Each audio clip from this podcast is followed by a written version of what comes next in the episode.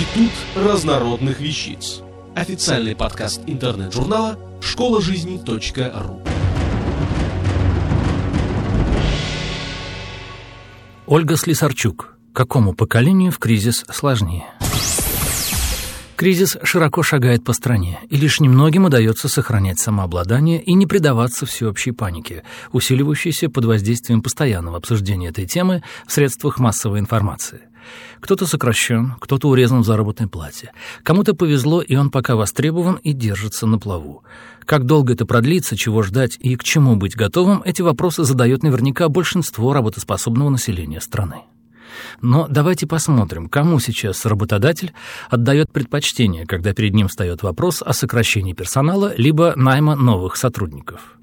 Обсудить хочется не специальности работников, об этом написано уже много, а такое требование работодателя, как возраст сотрудника, будь то работающего и находящегося в штате компании, либо соискателя.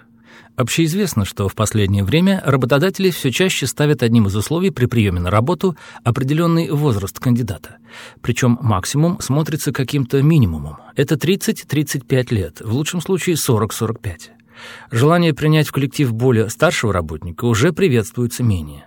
Кризис же несколько изменил предпочтения работодателей, и ситуация на рынке труда изменилась.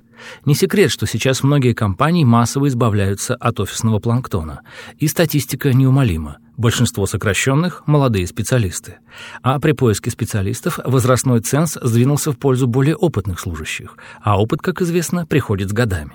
Так, сотрудники кадровых агентств констатируют рост верхних границ потенциальных кандидатов до 50-55 лет. Часто компании набирали в штат молодых специалистов, чтобы потом вырастить сотрудника под себя. Да и сами соискатели отдавали предпочтение работодателю, способному предоставить максимальный социальный пакет. Обучение и возможность карьерного роста были одним из главных критериев у молодых специалистов при выборе места работы. Но сейчас не до жиру, и держать работников на перспективу многим компаниям просто не по карману, да и социальный пакет сокращается до минимума. Поэтому и увольняют неопытных бойцов, предпочитая видеть в своих рядах более универсальных работников, которые смогут оказать не только реальную помощь компании в гонке на выживание, но и взять на себя обязанности уволенного узкопрофильного молодняка. Таким образом, складывающаяся ситуация больше благоволит к опыту.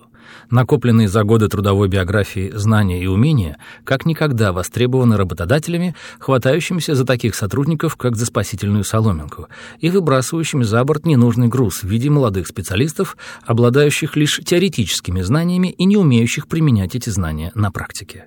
Так как прогнозы относительно продолжительности сложных времен неутешительны, а зарабатывать на кусок хлеба нужно, то молодым специалистам необходимо подстраиваться под временные трудности и в случае невозможности найти работу по специальности пытаться применить себя на временной работе.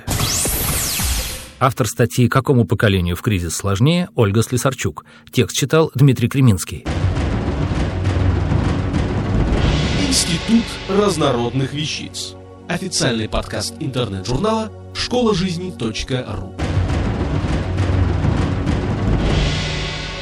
Слушайте и читайте нас на www.школажизни.ру.